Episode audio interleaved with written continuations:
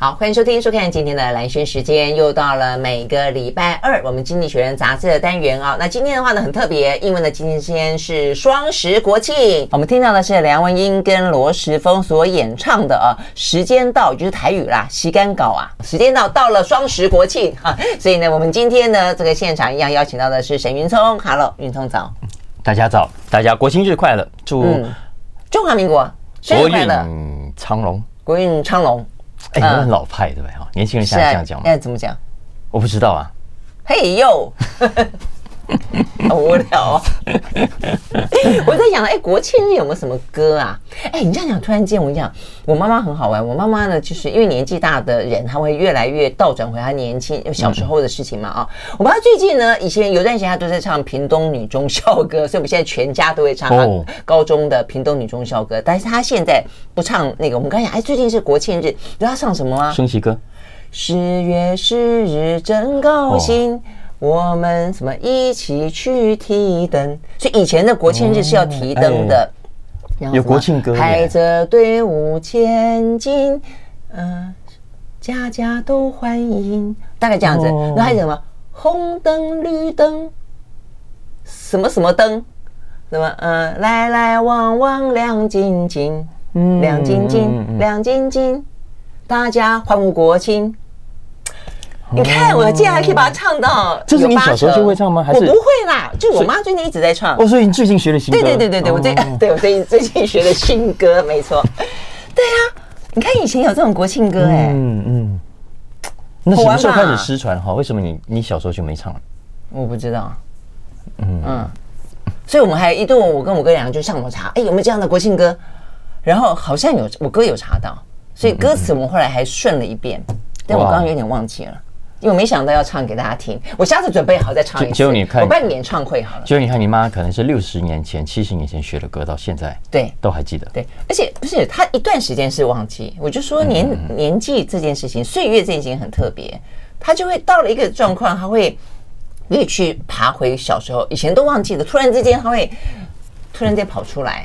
嗯嗯，好，嗯，那我就等着我以后。对，你可能会想起小时候，就是掉了一个钱包，不知道到哪里。跳起来，我就可以想到你八月大、八个月大的时候的事情。比方说，那个时候可能呃便便怎么样了？你讲的，问你，你你你能够记忆当中，你人生这辈子的第一件事情是什么？对，很多人这样子讲，对不对？我我不知道，我没有这样很认真想过，因为我都觉得有些人的记忆什么，嗯，什么有什么一两岁的时候，我不太相信你会记得一两岁的事情，哎，嗯嗯嗯嗯嗯，通常能够记得幼稚园的事情，我觉得已经不错了。没有，我记得我印象最深的第一件事情，我四岁。真的吗？嗯，但是是什么事，我现在也忘了。有有这个样子的吗？你记得一件事情，但你记得什么事情？你对我曾经想起来过。你现在给我一点时间，我会慢慢想。太夸张了！你怎么知道你那个时候四岁？啊，我想起来了。但你怎么知道你四岁？啊，为什么知道四岁？是因为我看报纸。不是我妹妹出生当天，我爸爸我妈妈去生小孩，我爸爸带我去吃冰淇淋。啊，我现在想起来，为什么我记得四岁？是因为我妹妹小我四岁。哦啊，所以我会知道那是我四岁的时候。OK OK OK，好吧。因为妈妈不在了嘛，我就一直哭一直哭。我印象中很深，然后爸爸手足无措，然后不知道怎么办，就带我去吃冰淇淋。哇，我就吃到一个好大的冰淇淋，哇，到现在还是印象很深那个冰淇淋。然后现在回想之后知道，哦，那应该就是四岁的时候。四岁啊，这个好玩。我我觉得我现在勉强这样去想，我没有很认真想，但勉强去想的话，都是幼稚园。比如幼稚园做跷跷板啊，呃，幼稚园跟其他邻居小朋友手牵手在台风天的时候去上上学啊，然后呢，揍隔壁的男生，呃，踢他一脚之类的啦。有一个比较好玩，因为那时候有大水沟，嗯，那时候水沟，你现在回过头去看啊，原来都那么小，嗯，但是我觉得好大好大，像一条河一样。然后呢，台风天水满了，嗯，那水满之后，它就盖过盖过那个水沟，所以我们以为是平路，那就手牵手啊，好，比方三五个手牵手。哎，左边一个人不见了，嗯，掉下去，对，掉下去了，那种感觉很很卡通，嗯，大概是，大概是幼稚园。对，我我我也听过我同学讲过这种，就是类似嘛，两姐妹俩走走走走在田埂上，然后姐姐继续往前走，回来家一只妹妹呢？不见了，掉了，掉到田里去了，类似这样。好啦，我们从这个国庆，哎，真的国庆日的歌蛮有意思的耶，嗯。而且以前的年代，我觉得应该就是真的娱乐不多，所以他们能够欢庆国庆的方式是提灯。嗯、我以为是元宵节提灯，对不对？他是那个时候也会提灯。所以你现在回头想，应该是每一个时代都有自己的国庆日的记忆，因为那一天是肯定放假，那天肯定是有活动。对啊，对啊。那我们现在的记忆，呃，我们那个时候的记忆，在我们国高中应该是排，哎，一对，然后排字牌，就是那个什么东西，哎，就是有一些活动你要排字卡，字卡呈现出来，中华民国生日快乐，类似像这样子的图卡嘛，对不对？那现在呢？我可以讲一下我我大学时候听到我同学讲的笑话。好，你说。他说他们一个同学是中山女高女同学，嗯，男生是建国中学，嗯哼，然后一群中山女高的同学走过，然后旁边路边的一群建中，嗯，吹口哨，哎，然后就说中山要建国，中山要建国，孙中山要建国，是这个意思，是中山女高的女生要建国的男生。然后，太恶心了。据说这群中山女高的女生也不甘示弱，就回一句：“中山乃建国之母，中山乃建国之母。”我觉得以前有这种这种很有意思的笑话，对啊，好像还蛮好笑。那北京女到哪里去？他们不会很生气，因此 发明了一个什么口号？不要开玩笑，可能可能也也许有，我我不知道，因为我。大学听到这个，我觉得蛮有趣的，记忆到现在。好了，那不晓得现在我也跟你妈一样啊。但是你只有到等到高中和大学时期，你会慢慢回到你呃三岁的时候。好啦，所以我们今天呢一开始呢，呃，这个呃跟大家聊了一下呢，这个中华民国国庆专辑，有歌有记忆。好，那我们也希望有一个很属于我们这个世代的。国庆的记忆啦，不晓得那个记忆会是什么？好，那我们呢？呃，回过头来啊，这个言归正传，《经济学人》杂志的封面故事讲到的是呃，free market 呃，成为历史了吗？哦，所以是再见自由市场的概念了吗？嗯、OK，好，所以为什么他们会这样子？我我我刚才突然觉得，如果今天是既然今天是国庆，我标题要改一下，应景一下。今天的主题。呃，除了蓝轩讲的再见自由市场之外，他其实要讲的一个重点叫做 Homeland Economics，呃，翻译成中文叫祖国经济学。今天 今天是祖国国庆，我们就来谈一下祖国经济学。好，我们的祖国中华民国的经济学如何？好啦，好，好，我们我们为什么谈这个题目呢？是因为这一期经济学有一个很长的专题，嗯，它谈的是再见的自由经济。因为过去我们知道，从一九八零八九年。接下来的一整个九零年代，柏林围墙倒塌之后，嗯，我们就开始全球化了。那大家看到的是一个地球村啊，呃，人才啦、货物啦、金钱都在全球自由的流动。二零零一年，中国加入了 WTO，然后整个全球化的运动大爆发啊。那当时很长一段时间，大家都想象，都都认为，呃，全球化之后可以改善世界的贫穷，事实上也是啊，可以拉近贫富差距啊。结果不见得完全是如此。然后更重要的是，可以带动全球的。更民主、开放、更自由。嗯嗯，但后来我们都看到了，呃，全球化很好，但是也有麻烦的，嗯，金融危机啦。呃，美国搞一个炸弹出来，全世界都受害。对，就有点牵一发动全身啦，就所谓的蝴蝶效应，可能就变得说，一个地方拍翅膀的蝴蝶，可能会造成另外一个地方的大海啸、大风暴。没错，没错。然后，呃，贫富差距没有改善，相反的，反而更加的恶化，因为有办法的大财团、有办法的大老板、有办法的大金融家，可以在全世界赚钱，但一般的人就只能辛辛苦苦的继续的出卖他的劳力，然后动不动就会。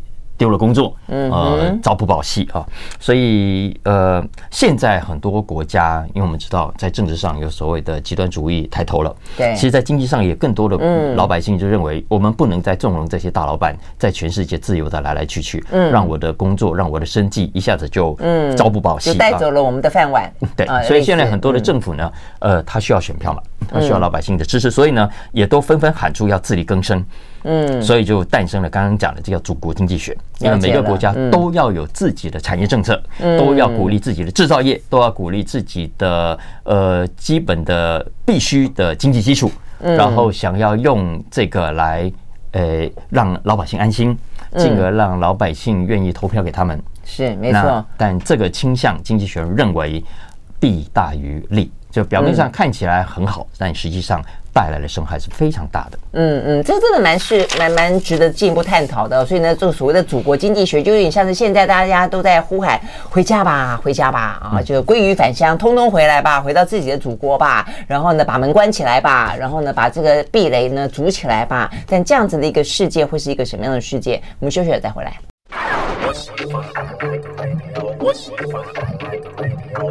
回到蓝轩时间，继续和沈云聪来聊这一期的《经济学人》杂志哦，就在呢我们的国庆日的当天。哦，所以我们其实也是啊，我们呢呃现在我们当然是被动的啦，我们被动的呢呃因为这个美中哦这个呃科技战的关系哦，所以我们也在这个呃产业链本来是长长的全球化布局这个产业链当中变得越来越碎片化，然后我们最近不是也才有这个国安会的秘书长顾立雄说，我们也要开始呢去限制一些我们的关键核核心技术不能被被中国掌握。那实际上在这个之前，我们也是有不断的召唤鲑鱼返乡嘛，台商回来吧，台商回来吧啊，值得回来了之后，呃，什么缺水、缺电、缺工，什么五缺又出来了。好，那其他国家会不会跟我们面临同样的状况？还是说全世界那么一个所谓的呃祖国 homeland economics，它到底是一个带来什么样的一个情况？对啊，其实我之所以会有这个发展，经济学人帮我们稍微简单分析一下。当然，主要是因为在过去九零年代以来发生了四个重要的震撼啊，四个 shocks。第一个当然是指经济上的，你看二零零七年的这个金融风暴，二零二零年的这个疫情，嗯嗯，其实都让很多国家的老百姓突然失去了他们原有觉得应该要有的安全感。这是第一个 shock。第二个是地缘政治。啊，你看俄乌战争说打就打，嗯，然后美国跟中国说开干就开干，嗯，一般老百姓你就算反对，其实都没有用的，嗯，然后它所造成的冲击就是第三个 shock，能源，嗯，就突然一下子俄罗斯说，呃，油价要涨了，一打起来，然后这个沙乌阿拉伯中产油国说，呃，我油价要要调整了，结果很多的国家也因此爆发了通货膨胀。嗯，再来第四个 shock，其实我看了也觉得蛮有趣的，就是最近很多话题的生成式 AI。嗯哼，因为大家发现哇，除了原本的传统能源之外，看起来人工智慧会威胁到他们未来的就业机会。嗯，所以那谁在掌控这些 AI 呢？谁在掌控能源就业机会呢？都还是这些大财团，还是这些大的，所以造成老百姓全面的不安。我说以上这四个 shock，嗯嗯，但这个听起来确实是，但是问题它它跟关上门有关系吗？关起门就可以把这些事情挡在外面吗？呃，这是为了政府要回应老百姓心中的焦虑跟不安嘛。这是为什么极右派会抬头，因为他们对建制派对 establishment 的。高度长期不满，嗯。啊，你看美国的两大党，很多国家的两大党，长期以来虽然轮流执政，这是轮流让老百姓不爽，嗯。嗯，所以显然没有办法解决问题，呃，所以现在很多国家的政府，特别是美国，我们看美国其实就就就很明显啊。那所谓的呃祖国经济学，其实有三个重要的因素，嗯，三个重要的元素啊。第一个元素是保护性的，嗯，OK，第二个因素是补贴性的，嗯，第三个因素是元素是介入性的。嗯，你说政府要带头，呃，他们认为该保护的产业，他们要出钱去保护；他们认为要补贴的产业，他们要出钱不去补贴。嗯，他们认为要介入的产业，他们就会伸手去要求你这个，要求你那个。嗯嗯嗯嗯。所以这个过去是老美最不喜欢的事情，老美最常批评的一些呃，不管是中国大陆，包括台湾也是啊。他们以前不是讲到什么三零一条款，也都是说台湾批评的补贴一些我们自己认为的重要的产业，然后呢，因此导致了在全球之间不公平的竞争嘛。嗯。那事实上，就像刚才云聪讲的，所以美国事实上最近这段时间也是不断的在搞补贴啊，嗯嗯，大家觉得，所以啊，你老公在这样子搞，我也要这样子搞呀，我有点斗气的感觉。但无论如何，呃，这个目前这个方向是非常确实的，嗯，那要付出的代价也是确实的。所以经济学这一期用这个专题来提醒，呃，他的读者说，这个其实最后造成的伤害其实是非常大。为什么？因为呃，祖国经济学你要介入，你要补贴。你你要这个保护，其实是要多花钱的，嗯，所以代价是非常高的啊。呃，比方说，第一个，他是引述国际货币基金会的数据啊，他说，嗯，我们现在讲的地缘政治，现在美国要自己搞一套供应链，要跟中国分道扬镳。如果未来真的是中国一套，美国一套的话，今呃国际货币基金的预估是，全球的生产总值会因此而少了一趴。嗯，短期而言，长期来说会高达两趴，有些估计是更高的，会高达五趴。嗯，哎，大家知道是全球总产值比较有个这一趴两趴，这样很少啊。嗯嗯，但其实是是非常庞大，所以中间所所涉及的生产力的流失，这中间所可能造成的在不同市场上，呃的就业机会的冲击是非常非常大的。更何况第二个，我们都知道，如果把钱交给政府，把经济交给政府。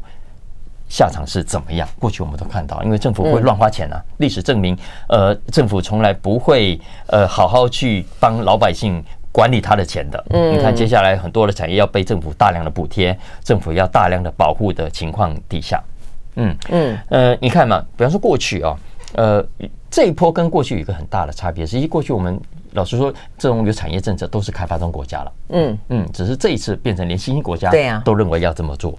那新兴国家其实为什么之所以觉得应该放弃了产业，这是因为过去曾经经历过，就遇到了我们刚刚讲的这个问题。而在当年，其实我们看到，在比方说二十世纪初的时候，他们要开的叫做他们要重视的战略性产业叫钢铁，叫煤矿。那今天他们回过头，当然这个战略性产业的定义不一样了。接下来这些国家要的是半导体，要的是 AI，要的是电动车啊。所以要知道，经济学人说。在这种新的特别需要科技创新大爆发的时代，如果我们再让政府当火车头，硬是要把很有创意跟创新精神的企业给压下来，跟下指导棋的话，其实付出的代价是非常高的。对啊，我觉得这个事实上就是。哎，就是有有有利有弊啊，就全球化有有利有弊，但是呢，真正的这样的一个锁国主义，回过头来大家都这个关起门来自自力救济，然后自给自足，也有它的相当大的问题。嗯，我们休息再回来继续聊。I like 回到蓝轩时间，继续和沈云聪来聊这一期的《经济学人》杂志啊。它的封面故事呢，讲的是啊，这个自由市场呢，是不是即将成为过去啊？那 OK，所以他最后的 ending 就是觉得，呃，最重要就是你刚刚讲到的，就是用补贴啦、用保护啦，这个问题可能很显然不能解决嘛，反而会产生其其他的问题嘛。那还有呢？但没有办法，因为现在啊，呃，因为全球的。呃，民粹抬头了，嗯嗯，而且以上刚刚讲的各种想要搞祖国经济学的理由，听起来都是冠冕堂皇的，啊，嗯，呃，都是很有说服力的。你看，我要让供应链更加的坚强，对自己国家更安全，我们要让能源更加稳定，要让我们未来能够更自给自足，不会受到别的国家的威胁。你能说这是不对的吗？你能说这样是不好的吗？但是我觉得我对政府有向来相当大的疑虑。我觉得当你把资源都放在政府的手上，由政府决定我要去补贴 A 不补贴 B，补贴 C 不补贴 D，我要保护这个人不保护那个人，你不觉得他权力太大了吗？没错啊，没错啊，这这就是从经济学的角度看起来，呃，这个祖国经济学的发展方向是令人忧心的。嗯嗯，OK，好吧，那但是是不是也就是目前看来趋势是这个样子走了嘛，对不对？嗯，对呀、啊。好了，那就我们就继续观察下去好了。嗯呃，那至少就是不管每每一个，嗯，每一个，我觉得呃政策有它呃优点的地方，那就是至少去防避了啦。OK，好，那另外我们要聊的话题呢是讲到非洲，非洲的民主悲歌。对，这边是一张地图，它的另外一个封面哦，嗯，是非洲上面有个箭头反转向下。嗯，怎么样？是向下沉沦吗？啊，对，是这个意思啊。所以这一期其实还有另外一个封面故事是中东版的啊，谈的是嗯非洲的，我直接翻译叫不叫直接，我间接翻译叫民主哀歌。嗯，对，为什么？好，为什么？我说他在讲是最近那个吗？什么尼日政变啦，几个国家对对对，苏丹啊，对对对，伊索比亚也是啊。所以整个非洲很大部分的国家现在都陷入某种的内战跟混乱的状态啊。嗯，经济学这边引述的是呃一个调查，在二零一二年的时候，呃，如果你去问非洲人倾向民主还是倾向不倾向民主啊，有百分之七十五的人认为是倾向民主的。嗯，呃，但是最新的民调显示。只剩下不到七成了，只有百分之六十六倾向民主。哎，好像很高嘛，对不对？哈，百分之六十六啊。不，他说经济学人说里面其实有很多人是两面倒的，就是骑墙派。由何何以见得呢？他是说哦，还有因为这个调查同样同时问了另外一个问题。他说呢，如果如果民选的政府搞砸了，如果民选的政府滥权了，如果民选的政府没有办法创造就就就业机会，让你的生活改善。你会不会支持政变？有一半以上，百分之五十三支持政变。嗯嗯，OK。比方说，你说像南非，OK，你看呃，没错啊。所以你看，我们就说为什么会想到尼日？尼日政变之后呢，其实西非的那些经济共和、嗯、共同体的国家都说要介入，要叫叫他们把这个权力还给原来原来的总统。后来呢，发现哎，他们这个主张呢走不下去了。为什么？你、嗯、发现尼日的老百姓都支持政变，都支持这个新的这个军事军事领导人。所以这个其实跟外面的人想象有点不一样。是啊，这是我们中国古代的时候揭竿起义啊！你老板是这个王定一搞得太太糟糕了嘛啊！所以我刚讲南非啊，南非的调查就显示，如果你去问他问老百姓，如果民选政府没有办法改善治安，没有办法创造机会就业机会，让居者有其屋，有百分之七十二的老百姓说，那干脆不要选举了。哦，那宁愿搞独裁吗？搞集权吗？哎，没错啊，没收选举。没错，所以我觉得这这这听起来很可怕，就代表他们的民主应该是走到了一个接接近崩溃，对他们来说一点意义都没有的。为什么会这样子呢？经济学人点出了几个原因。首先，第一个，当然很多的民选政府，很多的民选领袖是让人失望的。嗯，在能力上不好不强，没有带来繁荣，也没有带来安全。其实非洲很多的国家去年的人均 GDP 其实比十年前还要来得糟糕。嗯嗯，相较之下。冲突啦，呃，内战啦，大大小小的啊，嗯，然后死亡的人数比十年前还要来得多，所以意思是说，就算有选举好了，哎，选出来的好像没有比较厉害，没有让老百姓过得更好，哎，没有过得好，这是第一个啊，呃，第二个，经济学人说，还有很多国家其实是假民主，嗯，表面上形式上有选举，但实际上是被执政者所操弄的，嗯，做票啦，恐吓对手啦。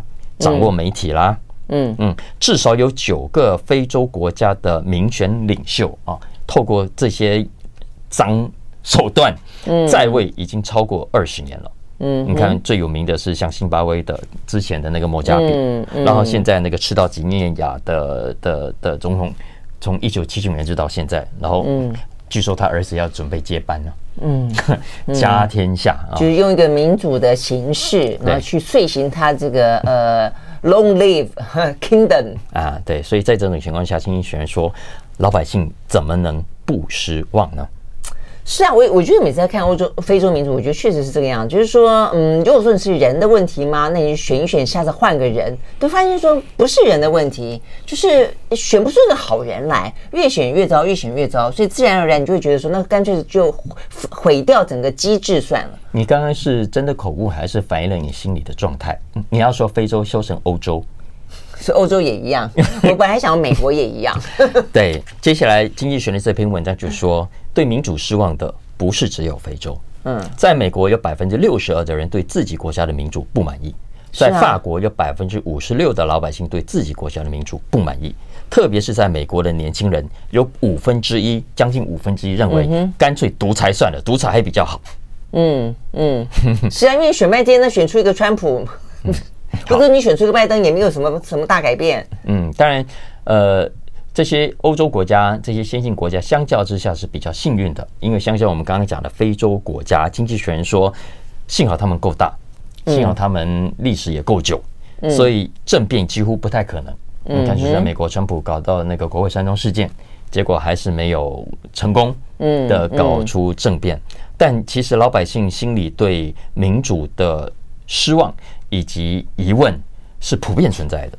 嗯嗯，真的是这样的，而且我觉得，啊，我觉得一个最主要不一样的地方在于说，非洲是因为连经济都还没有嗯建设成一个呃可能宜居的，然后呢繁荣的一个让你觉得衣食无虞的社会，那所以呢你更容易觉得要揭竿而起。但是你说欧洲跟美国，基本上像台湾也是一样，基本上你经济已经到了某个程度的富足，虽然还是有一些比较贫穷的人啊，但是基本上来说大致来说还 OK，所以。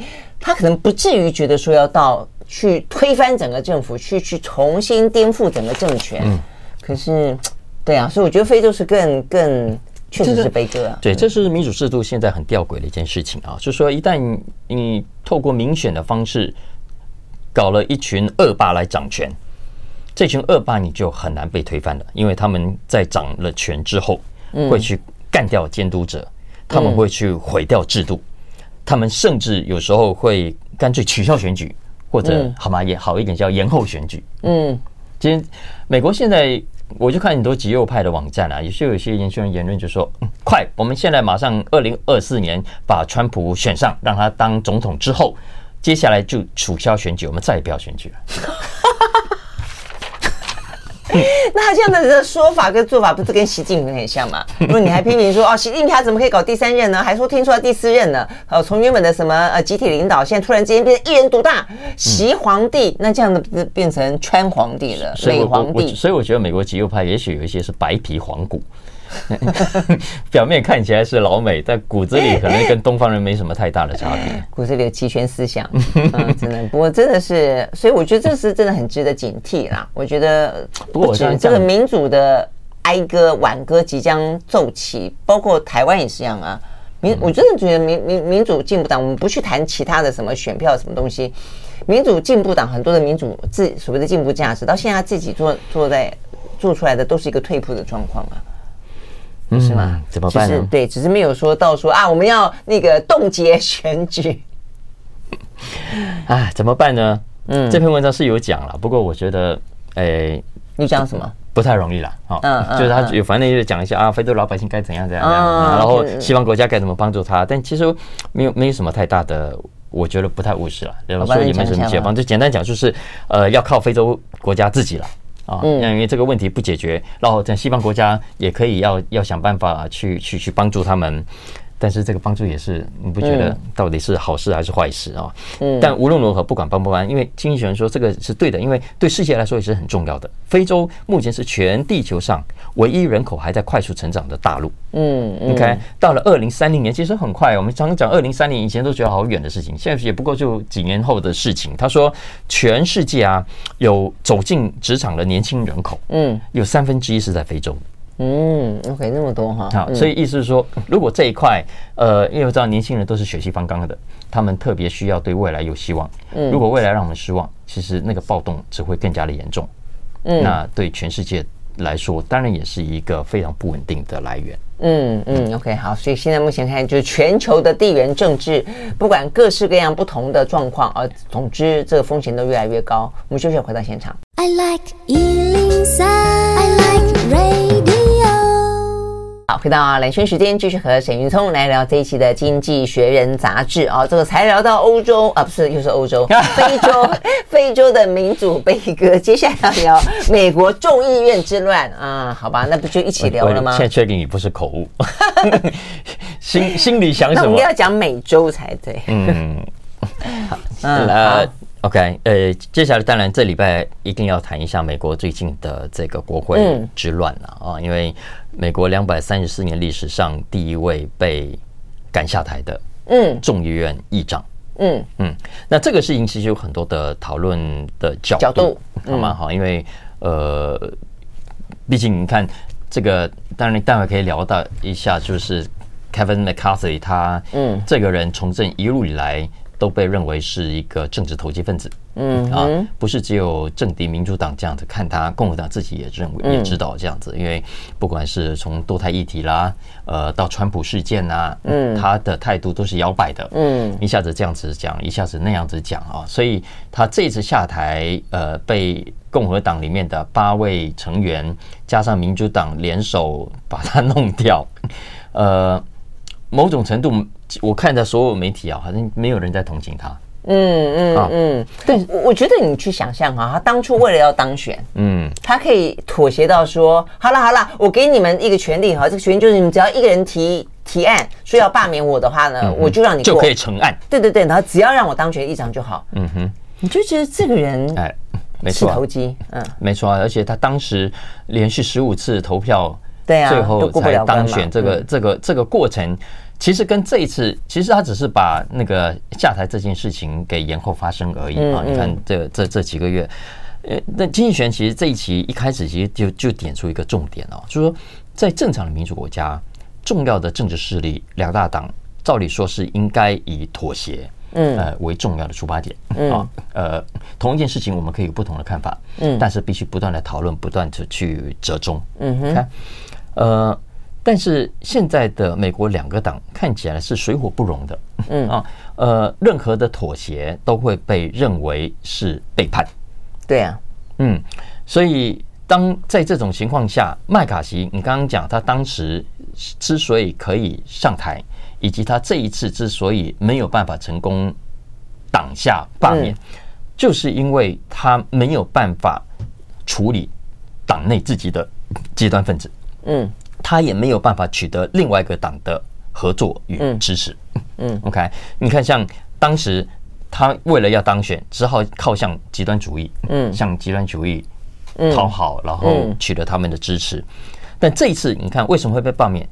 结果反而是因为他想要跟民主党合作跟妥协，嗯，那跑去跟他们，哎，就接受了暂时不让白宫停摆，对，嗯，那所以我就说很讽刺嘛，就是说他他为了要呃过关。就让这个案子能够过关，他跟民主党合作了，但是呢，被共和党视为叛徒之后呢，民主党接下来呢也不也不继续挺他，也扯他后腿，所以就变成两头落空。那那几天，我想有在关注的的朋听众朋友一定有也会发现说，其实我认为啊，麦卡锡他刚开始是觉得，就算共和党，因为我觉得他迟早他知道会被共和党这些极端派出来搞他的，没错，嗯，所以他其实很希望借由这一次。民主党啊，我有跟你合作哦，对对对，所以我出了事，你们要出来挺我哦，所以我才会觉得很意外、很震惊呢。我觉得这这是一个坦白讲，在台湾我们跑政治那么久，这是一个政党之间如果有些妥协，一定是一定是非常合理的推测跟这个可能的交换嘛。就是我让你的联邦政府因此有四十五天的缓冲期不关门，所以你可能要挺我，因为我可能会因为挺你而失去我的议长宝座，会被我的同党吐槽啊，所以你要来帮助我啊。那共民主党应该觉得哦，没问题，我一定挺你挺到底。哎，怎么结果？才隔一天就下台，真的就下台。嗯，我觉得实在是，而且民主党里面完全没有人在挺他。没错，我觉得美国的政治实在是不止啊。当然，这也跟跟麦卡锡长期以来的我刚刚讲的政治投机作风有很直接的关系哦。大家其实真的也不喜欢他。对，但你不能算旧账算到这种程度嘛？那如果这样的话，他就不应该当议长，不是吗？不过有好玩的是，经济学人说啊，其实历史上啊有一个呃不明文不成文的现象啊，就是呢，当白宫是由民主党在执政，然后呃众议院是共和党多数的时候，都会陷入混乱，都会出现政府停摆啊。OK，呃，当年一九九零年代克林顿的时候发生过政府 shut down，嗯，然后后来的奥巴马是。时代也发生过政府 shut down，所以你说是朝小野大的意思吗？哎，对对对对，朝小野大的情况底下，嗯，但倒过来就不会哦，就是就是共和党。在完全执政，哎，共和党在执政，呃，这个民主党在参众院变多数的时候，没有发生这个情况啊。所以你的意思不是说共和党拿下白宫、拿下参议院、拿下众议院，不是这个局面，因为这个叫做完全执政。不是，所以你意思说共和党，比方说共和党拿下白宫，然后民主党是要参众两院都拿下来，是这个意思？那叫至少众院。啊，所以众院是一个最主要的。对，以至于他说，以这个如果众院是共和党多数，然后白宫又是民主党的总统的话，很容易陷入混乱。那以这一次来说，当然对美国是非常伤的。嗯，好，因为要知道美国现在的。负债比率是非常严重的，嗯啊，那他上一期其实经济学人就有一篇文章就在分析这个问题。嗯，美国现在的负债比率已经高达 GDP 的百分之九十八了，嗯，而且未来的借贷成本还会更高，因为我们都看到八月初以来，美国公债的殖利率已经飙破了百分之四，十月三号已经。破了百分之四点八，来到百分之四点八，所以代表着美国政府如果继续这样现行下去，这未来这几年，呃，要付出的利息也更高。嗯嗯嗯，这是第一个。然后第二个呢，经济学人说，美国自己伤害大固然大，但对乌克兰的伤害更大。当然，嗯，因为他们这一次就是因为不关门，就是对牺牲了原屋的预算嘛，对，被被被删掉了。所以经济学人就是说，下一个众议院的议长，不管是谁。都得面对这个烫手山芋，嗯，你都得遇到跟麦卡锡一样的挑战。对啊，请问你要妥协，然后被你自己的党当叛徒呢？嗯哼，还是要为了取得自己党内更多人的支持，嗯，而背叛了美国对乌克兰的承诺？嗯，对，但是如果说就目前看起来，众议院还是共和党为多数的话，这些共和党的人看到了麦卡锡的前车之鉴，你觉得出来选议长的人还会更强硬，还是他会更投机，或者他更务实妥协？显然会更强硬嘛？好问题，对不对？不知道，所以我们就要看着接下来这一个礼拜，呃，或者应该说十一月中，十一月十七号。之前的这个发展，因为十月十七号是因为他们这个呃宽限期要过了，但他们目前是说呃过几天了，十月十一号他们可能就希望能够进行重新选举，但是不晓得会不会再选十一次呃十五次就是了，所以我们现在很难预料。我觉得这就是美国民主可怕的地方，他现现在已经无法预测。嗯，我觉得一般的就是民主政治，你会觉得可预测，你好歹去啊，这个政党之间怎么会互动？然后呢，这边有多少席，有多少席，大概会是什么样的一个局面？现在现在的美国就无法预测这件事情。我觉得对于他们自己，对于盟友来说，对于全球的秩序来说，都有产生了非常大的一些影响。好，我们继续回到现场。